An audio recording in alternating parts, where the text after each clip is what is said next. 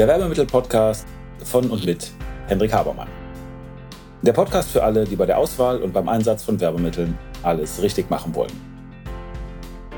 Hier erfährst du alles von der Kreation und Gestaltung eines wirksamen Artikels über die Produktion bis hin zum erfolgreichen Einsatz.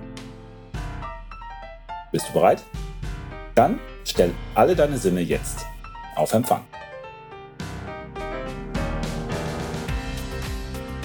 Hallo, freue mich sehr, dass ihr dabei seid. Ich begrüße euch. Werbemittel Podcast mit der nächsten Folge und heute sprechen wir über was ist eigentlich ein Werbemittel? Was versteht man darunter? Also die einfache Frage, was ist denn das überhaupt? Das ist immer dann interessant, wenn Leute mich fragen, was machst du denn beruflich? Und dann versuche ich denen das ein bisschen zu erklären. Wie ich das mache, das werde ich euch gleich sagen. Ein bisschen über die Definition Werbemittel sprechen wir, denn da ist es ja zum Beispiel so, dass es in Deutschland da auch eine gesetzliche Definition gibt, weil wenn etwas über 35 Euro kostet, dann ist es schon kein Werbemittel mehr, weil es als Betriebsausgabe nicht mehr absetzbar ist. Und wir werden auch ein wenig über Kategorien sprechen, also über Einsatzkategorien und auch über Produktkategorien. Das hilft euch zwar nicht unbedingt bei der Definition, aber wenn ihr an das Thema haptische Kommunikation denkt und wenn ihr ein wenig kreativ werden wollt, dann habt ihr da ein bisschen Inspiration. Werden wir mit der Kreation übrigens in einer nachfolgenden Folge ein wenig vertiefen. So, also, was ist ein Werbemittel? Wenn ich gefragt werde, was ich beruflich mache, oder wenn mich Leute fragen, was, was ist denn das, was ihr unter Werbemitteln versteht, oder was, was könnt ihr mir letztendlich verkaufen, was ist euer Angebot, dann erkläre ich das oft so, dass ich sage, na, es gibt vor allen Dingen drei Branchen, die anders als alle anderen nicht ihr eigenes Logo auf die Produkte machen. Weil normalerweise macht ja jeder sein Logo und sein Stempel irgendwie auf Produkte. Und es gibt drei, die machen das nicht. Das sind zum einen die Drucker, also ganz normal Print. Wenn ihr eine Broschüre oder Visitenkarten drucken lasst, dann ist ja eben euer Name drauf und nicht der von dem, der es gemacht hat. Der zweite Bereich, das sind die Werbemitteltechniker. Das sind die, die Schilder und so weiter machen. Und der dritte, das sind eben die Werbemittelhändler. Das heißt, die machen Kugelschreiber, USB-Sticks, Regenschirme mit dem entsprechenden Logo drauf. Und das ist das, was wir eben auch machen. Das ist das, was wir unter Werbemittel verstehen. Prinzipiell gibt es natürlich viele andere Definitionen. Ganz objektiv gesprochen ist der Werbemittel die objektivierte Form der Werbung. Also das ist das, wo die Werbung drauf ist, das ist das Werbemedium. Das muss man nochmal abgrenzen zu dem Werbekanal, also wie die Werbung oder die Botschaft überhaupt zum Empfänger kommt. Und das ist wieder auch ganz interessant. Im Werbemittelbereich, also so wie wir ihn verstehen, haptisches Marketing, ist das identisch.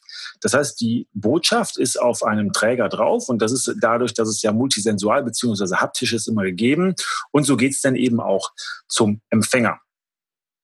In Deutschland, das ähm, habe ich angedeutet, gibt es eine etwas eigene Interpretation bzw. Definition. Und zwar gibt es die sogenannte 35-Euro-Grenze.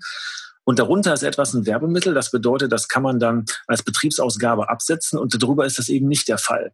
Dann darf man es nicht mehr machen und dann ist man auch schon so in diesem Bereich der Bestechung und so weiter. Macht immer große Probleme, also besser unter 35 Euro bleiben. Synonyme für den Werbemittel wäre zum Beispiel Werbeartikel, Giveaway, Premium sagt man auch im Englischen dafür. Es gibt äh, eine bekannte Messe in Hongkong, das ist die Gifts and Premium Fair. Also da geht es um Geschenke oder hochwertige Geschenke. Werbegeschenk wird auch manchmal gesagt. Ich mag den Begriff nicht so gerne, weil es gibt ja nichts zu verschenken. Es geht ja nicht darum, dass wir ein Geschenk machen, sondern es geht ja darum, dass wir eine Investition tätigen, weil wir ja Kaufleute sind und weil wir uns da irgendwie in irgendeiner Art und Weise einen Return von versprechen. Wobei es einen Kollegen gibt, ist der Horst Kruse, der hat mal äh, gesagt, ja, Werbegeschenk macht schon Sinn, weil man das nach einem Kauf macht, um sich zu bedanken und natürlich auch, um irgendwie eine Beziehung zu pflegen. Aber er hat gesagt, das Werbemittel oder das Werbegeschenk, das gibt's immer nach dem wirklichen Geschäft und deswegen findet er den Namen Geschenk angemessen. Kann man so sehen. Ich finde es trotzdem ein bisschen blöd, weil es äh, irgendwie in diese Bestecherli-Werbung und äh, in diese Bestecherli-Richtung und so weiter geht. Das, das finde ich unangemessen. Wir präferieren den Begriff Haptical. Den hat mir zum ersten Mal der Kollege Olaf Hartmann genannt der ein großartiges Buch auch zum Thema haptische Kommunikation geschrieben hat. Das heißt Touch. Ähm, das kann man gut so sehen und äh, finde ich sehr, sehr angemessen, weil es ja eben darum geht, dass wir über gegenständliche Kommunikation, über das haptische Marketing sprechen. In den vorherigen Folgen haben wir auch betont, wie wichtig die ganze Haptik ist. Und ein Haptical ist eben ein haptisches Werbeelement. Ich finde das eine ziemlich gute Definition. Der Werbemittel hat ein paar Tatbestandsmerkmale oder Besonderheiten, die andere Werbungen nicht haben. Und das ist auch eine Art und Weise, wie wir den definieren oder abgrenzen können. Und zum einen ist er multisensual, er spricht an alle Sinne an, er ist gegenständlich. Da haben wir mehrmals drüber gesprochen. Er hat einen praktischen Nutzen, auch das ist schon erwähnt worden. Er kann in den Alltag integriert werden. Er ist als separater, sozusagen als Standalone-Artikel auch zum Sehen. Ein Fernsehspot nicht, dann ist er irgendwie wertlos, da kann ich nichts mit anfangen. Radiospot eben auch nicht. Er geht teilweise, nicht immer, in den Besitz oder das Eigentum einer anderen Person über und kann da eben verwendet werden. Und er äh, löst diese Reziprozität aus. Dadurch, dass er einen Zusatznutzen hat, dadurch, dass ich im Grunde genommen die Werbung immer in Zusammenhang mit, mit etwas anderem stelle, nämlich mit dem Gegenständlichen, mit dem Nutzwert einer Sache, erfährt er in der Regel mehr Wertschätzung, weil er nicht typisch als diese Werbung, als diese Manipulation gesehen wird, wie das bei anderen Werbearten der Fall ist. Und zielpassend ist er immer mit einer Kampagne verbunden.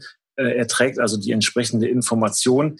Und orientiert sich an einer Kampagne. Und ähm, was ich mit diesem Schritt meine, ist folgendes. Ein guter Werbeartikel zumindest oder ein gutes Werbemittel, so wie wir das verstehen, ein gutes Haptical, macht man nicht einfach so und sagt so, ja, hast du jetzt was, sondern ich habe natürlich irgendwie so ein bisschen Sinn dahinter. Ich habe ein Ziel, was ich erreichen will und ich habe mir vorher überlegt, dass ich Hapticals einsetze, weil es dann nachher besser ist als ohne Haptical. Und das ist, habe das oft betont, ich werde auch nicht müde, das zu machen. Es ist eben wichtig, dass ich weiß, wo ich mit den Artikeln, mit den Hapticals hin will. Es ist wichtig, dass ich mein Marketingziel definiert habe. Und prinzipiell bin ich einer, der sagt, es gibt eigentlich nur drei Ziele. Und zwar das erste Ziel ist es, aus einem Unbekannten einen Interessenten machen. Das zweite Ziel ist es, aus einem Interessenten einen Kunden zu machen. Und das dritte Ziel ist es, aus einem Kunden einen noch besseren Kunden zu machen. Also den binden, die Zusammenarbeit zu verstärken. Was ist daran so wichtig oder warum nehme ich diese, diese Unterscheidung vor? Das hat viel damit zu tun, dass wir uns immer mehr in einem Markt befinden, wo wir eine Sache loslösen von dem Geschäft, was früher inhärent war. Und das ist das Thema Vertrauen. Niemand wird mit uns ein Geschäft machen, schon gar nicht ein, ein Geschäft, was irgendwie über eine etwas größere Summe geht oder was eine äh, etwas größere äh, Verbindlichkeit oder Verpflichtung beinhaltet, wenn er uns nicht kennt und wenn er uns nicht vertraut. Und früher war das insofern immer gegeben, das war immer eingebaut, weil wir sind durch die Fußgängerzone gegangen und dann haben wir ein Geschäft gesehen und dann konnten wir durch das, was wir mit allen Sinnen wahrgenommen haben, durch das, was wir gesehen haben, aber auch durch das, was wir schließen konnten, zum Beispiel gab es das Geschäft auch schon gestern oder vorgestern oder vor ein paar Jahren was ist das hier für eine Lage? Wie teuer sind die Mieten? Was ist das für ein Haus? Wie ist das gepflegt? Etc. Da konnten wir schon darauf schließen, ob jemand seriös ist oder nicht. Heute ist das nicht mehr so der Fall. Man kann sich innerhalb von ja, paar Klicks oder paar Minuten einen eigenen Webshop bauen und dann per Vorkasse irgendwie ein Geschäft machen und da weiß ich ja nicht, was mich da erwartet. Deswegen muss ich das, was früher eigentlich schon inklusive war, nämlich Vertrauen, muss ich heute noch separat aufbereiten. Und das ist ein, ein ganz, ganz ähm, zentraler Punkt ich muss jemanden so weit haben, ich muss jemanden so weit haben, dass er mir vertraut, damit ich überhaupt mit ihm Geschäfte machen kann. Und deswegen sollte man auch diese beiden Schritte, nämlich erstmal jemanden kaufbereit machen und ihm dann was verkaufen, voneinander trennen, weil im Verkauf ist es so, dass oft zwei Fehler gemacht werden. Der erste Fehler ist, dass ich Leuten zu schnell was verkaufen will. Wenn die noch überhaupt den Bedarf nicht erkannt haben oder ich sie nicht überzeugen konnte oder die eben mir nicht vertrauen, weil ich mit der Tür ins Haus falle, das ist ein großer Fehler, der im Verkauf gemacht wird. Und der zweite Fehler, der im Verkauf gemacht wird, ist, dass man eben nicht in den Abschluss geht. Dass Verkäufer oder die, die sich so, solche nennen, nicht den Mut haben, wirklich den Kunden an die Hand zu nehmen und zu sagen, so machen wir das jetzt auch. Weil ein großer Prozentsatz der Kunden macht das von sich nicht alleine, weil er zögerlich ist oder weil er keine Entscheidung treffen will. Und das ist eben die Aufgabe von Verkäufern. Wenn Verkäufer sowas nicht machen, dann brauchen wir sie nicht. So viel mal ein kleiner Exkurs zum Thema Verkaufen. Aber die Ziele sind wichtig, die muss ich kennen. Ähm, sonst macht alles keinen Sinn, sonst macht meine Marketingmaßnahme und meine Kampagne keinen Sinn und logischerweise funktioniert dann auch der Werbemittel nicht. Das heißt, es muss schon zielgenau sein und das muss ich mir überlegen. Und ich finde, das muss man, wenn man die einzelnen Punkte durchgeht oder, oder das, was, was mein Artikel irgendwie ausmachen kann, muss man ein bisschen berücksichtigen. So, das mal ein bisschen zur Definition oder zu den Merkmalen, die ein äh, Werbemittel hat oder ein Haptical. Dieses Wort finden wir besser, das habe ich betont.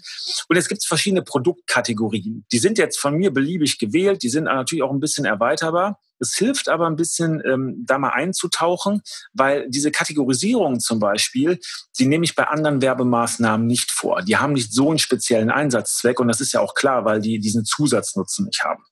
Diese Produktkategorien können zum Beispiel sein äh, Büroartikel, Schreibgeräte ist ein riesengroßes Thema, Süßigkeiten oder Nahrung ist ein Thema, Taschen, Textilien, PC, USB äh, Sachen, alles das, was irgendwie ein bisschen was mit moderner Technik oder Office im Allgemeinen zu tun hat. Kalender ist ein separates Feld, Haushaltswaren, Sport und Spiel oder grüne Artikel oder nachhaltige Artikel. Nochmal, das ist erweiterbar, aber wenn ich sage, ich mache Werbung und das ist irgendwie ein Kalender, dann weiß ich, dann ist das Auto automatisch auch äh, haptisch, also ist irgendwo gegenständliche Kommunikation.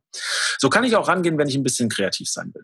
Was ich auch machen will, oder kann, was ich auch machen kann, ist, dass ich einfach mich mal frage, was habe ich denn für eine Zielgruppe und was braucht die? Was ist speziell für die interessant? Äh, da kommt man manchmal auf ziemlich gute Ideen. Wenn ich zum Beispiel Senioren ansprechen will und das meine Zielgruppe ist, dann macht es natürlich Sinn, wenn ich mir mal die spezielle Situation von Senioren vor Augen führe und sage, was haben die denn gemeinsam? Egal, was ich möchte. Und bei Senioren oder bei Werbemitteln für Senioren äh, ist es auch oft gut, wenn ich sage, okay, da muss die Schrift ein bisschen größer sein, weil die tendenziell etwas anders gucken und die haben Bedürfnisse wie Sicherheit, mehr ausgeprägt, als das bei jungen Menschen der Fall ist. Das heißt, allein dadurch kann ich, wenn ich kreativ sein will, auch schon auf Werbemittel oder auf Hapticals stoßen, schließen oder kann die entwickeln, weil ich da wertvolle Informationen bekomme, was für meine Zielgruppe interessant sein kann. Und dann gibt es eine insgesamte Kategorisierung von Hapticals oder Werbemitteln. Die hat was damit zu tun, wenn ich mich frage, wie kann ich die denn einsetzen? Also das ist im Grunde genommen, könnt ihr das, was ich jetzt gleich vorlese, so ein bisschen als Checkliste nehmen und sagen, okay, macht das Sinn, da mit einem Haptical zu arbeiten, ja oder nein? Dann kann man die so ein bisschen durchgehen. Auch das hilft ein bisschen dabei,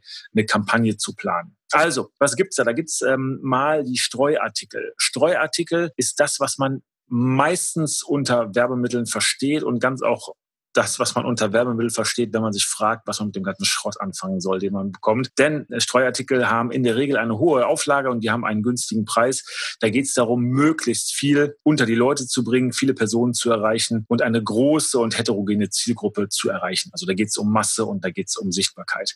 Ich will damit Aufmerksamkeit generieren. Ich habe in der Regel einen kurzzeitigen Effekt. Das ist nicht langlebig und es wird oft auf Messen und Events eingesetzt. Streuartikel sind so ein bisschen der Impuls, um mit den Leuten in Kontakt zu kommen oder um die Leute in die Handlung zu bekommen. Zweite Kategorie sind die Prämien, die auch Incentives genannt werden. Äh, eine Prämie, die sich übrigens auf einen Mitarbeiter genauso beziehen kann wie auf einen Kunden, dient dazu, den für etwas zu belohnen, äh, was er gemacht hat. Also zum Beispiel, ihr kennt vielleicht diese Premium-Systeme bei den Supermärkten, wo man Punkte sammeln kann und dann bekommt man äh, Kochset oder so geschenkt. Das ist also natürlich ein Nachbrenner, der das Geschäft verstärken soll und hat natürlich beim Sammeln oder beim, beim Sammeln der Punkte oder beim, beim Abschluss, wenn ich weiß, da gibt es eine Prämie, ähm, auch das Ziel, ein, ein, bisschen mehr zu verkaufen. Incentives werden oft auch als Reisen gemacht. Man kennt das von diesen Versicherungsvertretern äh, oder Organisationen, dass die besten Verkäufer da irgendwie auf eine Reise gehen. Das hat jetzt mit haptisch insofern nichts zu tun, als dass die Leute da keinen Gegenstand bekommen, aber natürlich mit allen Sinnen wahrnehmen, wenn sie denn da vor Ort sind. Das ist eine ganz interessante Sache, weil das einen sehr speziellen Erlebnischarakter hat, eine Reise äh, und die Gefühlsebene anspricht. Und das Gute bei so einer Reise ist, dass ich keinen materiellen Bestandswert habe, sondern eine Reise zum Beispiel immer wieder neu erlebt werden kann. Ja, das können wir mit einem festen Artikel nicht so gut machen. Vielleicht ein bisschen mit Knete oder so, da kann man sich was Neues bauen. Aber da haben, haben Incentive-Reisen einen sehr, sehr großen Vorteil, weil die sehr, sehr, sehr gefühlsbasiert sind. Und das ist zum Beispiel etwas, dass, wenn man so Leute wirklich mitnehmen kann, wenn man die Möglichkeit hat, das zu machen und dieses Budget da ist, dann ist so eine Reise besser als ein Haptical, weil das mehr die Leute motiviert, in die Aktion zu kommen. Dann weitere Unterkategorie ist eine Beilage. Das kann ich zum Beispiel bei einem Mailing machen, also ein Mailing-Verstärker. Ähm, eine Beilage dient immer dazu, das Hauptobjekt, also den Hauptverkaufsgegenstand oder den, den, den Hauptgegenstand, um den es geht, zu unterstützen das war eines der ersten Möglichkeiten bei uns in der Branche überhaupt Erfolg zu messen, weil ich sagen konnte, ich habe zwei Gruppen, die eine bekommen das Mailing-Verstärker dazu, die anderen bekommen es nicht, oder es gibt zwei verschiedene Mailing-Verstärker. Da konnte ich Erfolg messen und das ist bei uns immer noch schwierig. Ich kann zum Beispiel bei einem Incentive oder bei einem Streuartikel sehr, sehr schwer messen, was mir das wirklich gebracht hat. Da sind unsere Zahlen, also unsere Metrics nicht so gut, wie das zum Beispiel im Online-Bereich der Fall ist. Und das ist aus meiner Sicht auch ein Grund, warum Werbemittel teilweise noch so ein bisschen unterbewertet sind, weil man eben nicht das hat, was heute immer mehr gefragt ist, nämlich ganz, ganz, ganz eindeutige Zahlen und zwar ganz viele davon, also Daten. Beilagen haben wir gerade erwähnt. Dann gibt's noch die Zugaben, die man machen kann. Die sind so ähnlich wie eine Prämie, sollen aber aktivieren, überhaupt einen Kauf zu tätigen. Also eine Prämie kommt ja nachher und eine Zugabe ist immer dabei. Die ist direkt am Produkt angebracht. Eine verwandte Kategorie davon ist das On-Pack das direkt am Produkt angebracht ist, also in einer wirklich physischen Einheit mit dem Produkt steht. Und dann gibt es auch noch das Impact, das ist das, was drin ist, aber so wichtig ist das nicht. Das ist im Grunde genommen immer das Prinzip, man bekommt noch ein bisschen was dazu. Da gibt es natürlich auch eine Warenprobe, die unterscheidet sich von On-Pack, In-Pack und ähm, Zugabe dadurch, dass das etwas anderes ist. Eine Warenprobe ist ähm, eine Kostprobe eines Originalproduktes und in der Regel eines etwas anderen Originalproduktes, was im Zusammenhang steht, was ich dann zusätzlich auch noch verkaufen möchte. Dann gibt es die sogenannten Collectibles. Das sind Dinge, die an den Sammlertrieb erinnern und äh, Special Interest orientiert sind. Das heißt, ich brauche eine spezielle Zielgruppe, die ich langfristig binden will und die Spaß hat, bestimmte Dinge zu sammeln und ähm, dadurch an mein Produkt gebunden werden kann, muss dann übrigens überhaupt nicht in diesem engen Zusammenhang stehen. Und ähm, diese Sachen Zielgruppendefinition, praktischer Nutzen und so weiter, der ist da gar nicht unbedingt gegeben. Oft ist es irgend so ein Tinnef, wie man bei uns auch sagt, was man sich irgendwo hinstellen kann, was einfach nur schön aussieht. Sammler stehen darauf. Wenn man praktisch veranlagt ist, sagt man, was soll das? Da kann ich nichts mit anfangen. Aber es wird in äh, manchen Bereichen immer noch genommen, gerade wenn ich irgendwie über Sondereditionen spreche oder so, kann das echt ein Grund sein, dass ich Dinge verkaufen, weil die auch nachher, wenn sie ein bisschen hochpreisiger sind, noch einen ziemlich guten Sammlerwert erzielen können. Und je älter die sind und wenn die dann original verpackt sind, dann nochmal umso mehr. Dann gibt's, das ist die Königsdisziplin dann äh, des Hapticals, ist es, ähm, wenn ich Dinge produziere, die Leute mir sogar, sogar abkaufen. Also dann sind wir bei den Merchandise-Sachen, auch die sogenannten Self-Liquidators. Das heißt, die werden nicht mehr umsonst rausgegeben, wie das bei den anderen Sachen ja der Fall ist, sondern die werden verkauft. Das ist deswegen tricky, weil da der Empfänger einen ganz anderen Anspruch an die Qualität hat. Wenn etwas umsonst ist oder ich ein On-Pack mache oder ich gebe irgendwie einen Streuartikel raus, verteile den in der Fußgängerzone, dann ist es umsonst und dann nehmen die Leute das gerne an. Sobald die Geld bezahlen müssen, ist es sehr, sehr, sehr tricky. Und von den Unternehmen, die das Ganze einsetzen wollen, wird das oft vollkommen unterschätzt, ähm, was das für eine Arbeit ist erstens und zweitens wird ganz oft überschätzt, was sie denn überhaupt für eine Markenstärke haben. Also in 95 Prozent der Fälle, wo Unternehmen sich die Frage stellen, ob sie mit Merchandise noch ein zusätzliches Geld verdienen können, weil dadurch, dass sie ja Self-Liquidators sind, kann ich die ja verkaufen und kann dann noch ein bisschen, bisschen Profit erzielen. In 95 Prozent der Fälle ist, ist die Marke oder das Produkt überhaupt nicht stark genug, als dass jemand draußen dafür Geld bezahlen würde. Um es an einem Beispiel klarzumachen, ich kann 10.000 T-Shirts mit irgendwas locker für umsonst auf einer Messe unter die Leute bringen. Ja, das, da greift jeder zu.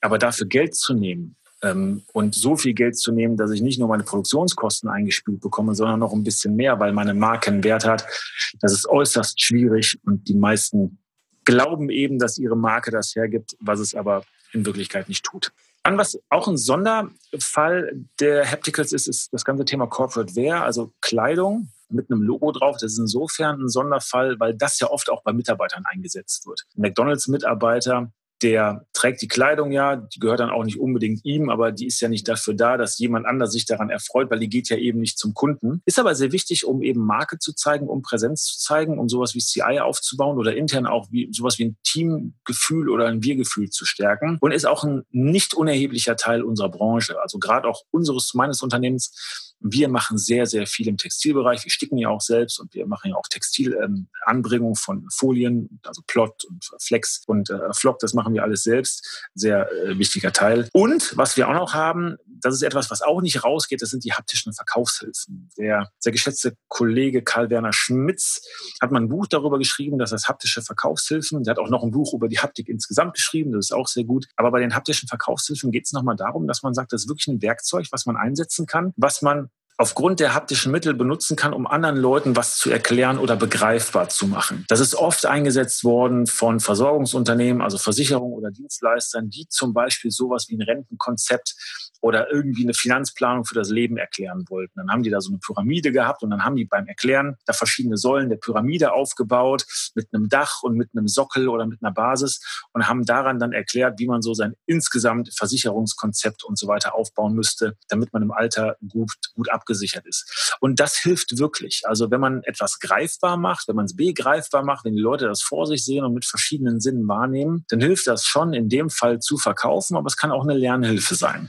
Auch da hilft das. Auch da kann man eben das ganze Thema Haptical gut einsetzen. Und man kann natürlich auch äh, diese Lernhilfe als Beispiel immer für intern verwenden. Man kann es für extern verwenden. Man kann es dem Kunden erklären und da lassen oder man schleppt es einfach nur, nur so für sich mit, um einen Punkt klar zu machen. So, ich hoffe, ich konnte ähm, dieses, äh, diese Frage, was ist denn Werbemittel überhaupt und was versteht man darunter, ein wenig auflösen. Das soll es für heute gewesen sein. Also wir haben über die Definition gesprochen und ein wenig über die verschiedenen Kategorien, also Einsatzkategorien. Man kann in Zielgruppen denken, man kann in den verschiedenen Unterkategorien oder Einsatzkategorien Einsatzbereichen sprechen. Wie kann ich das Ganze einsetzen, um meine Ziele zu stärken?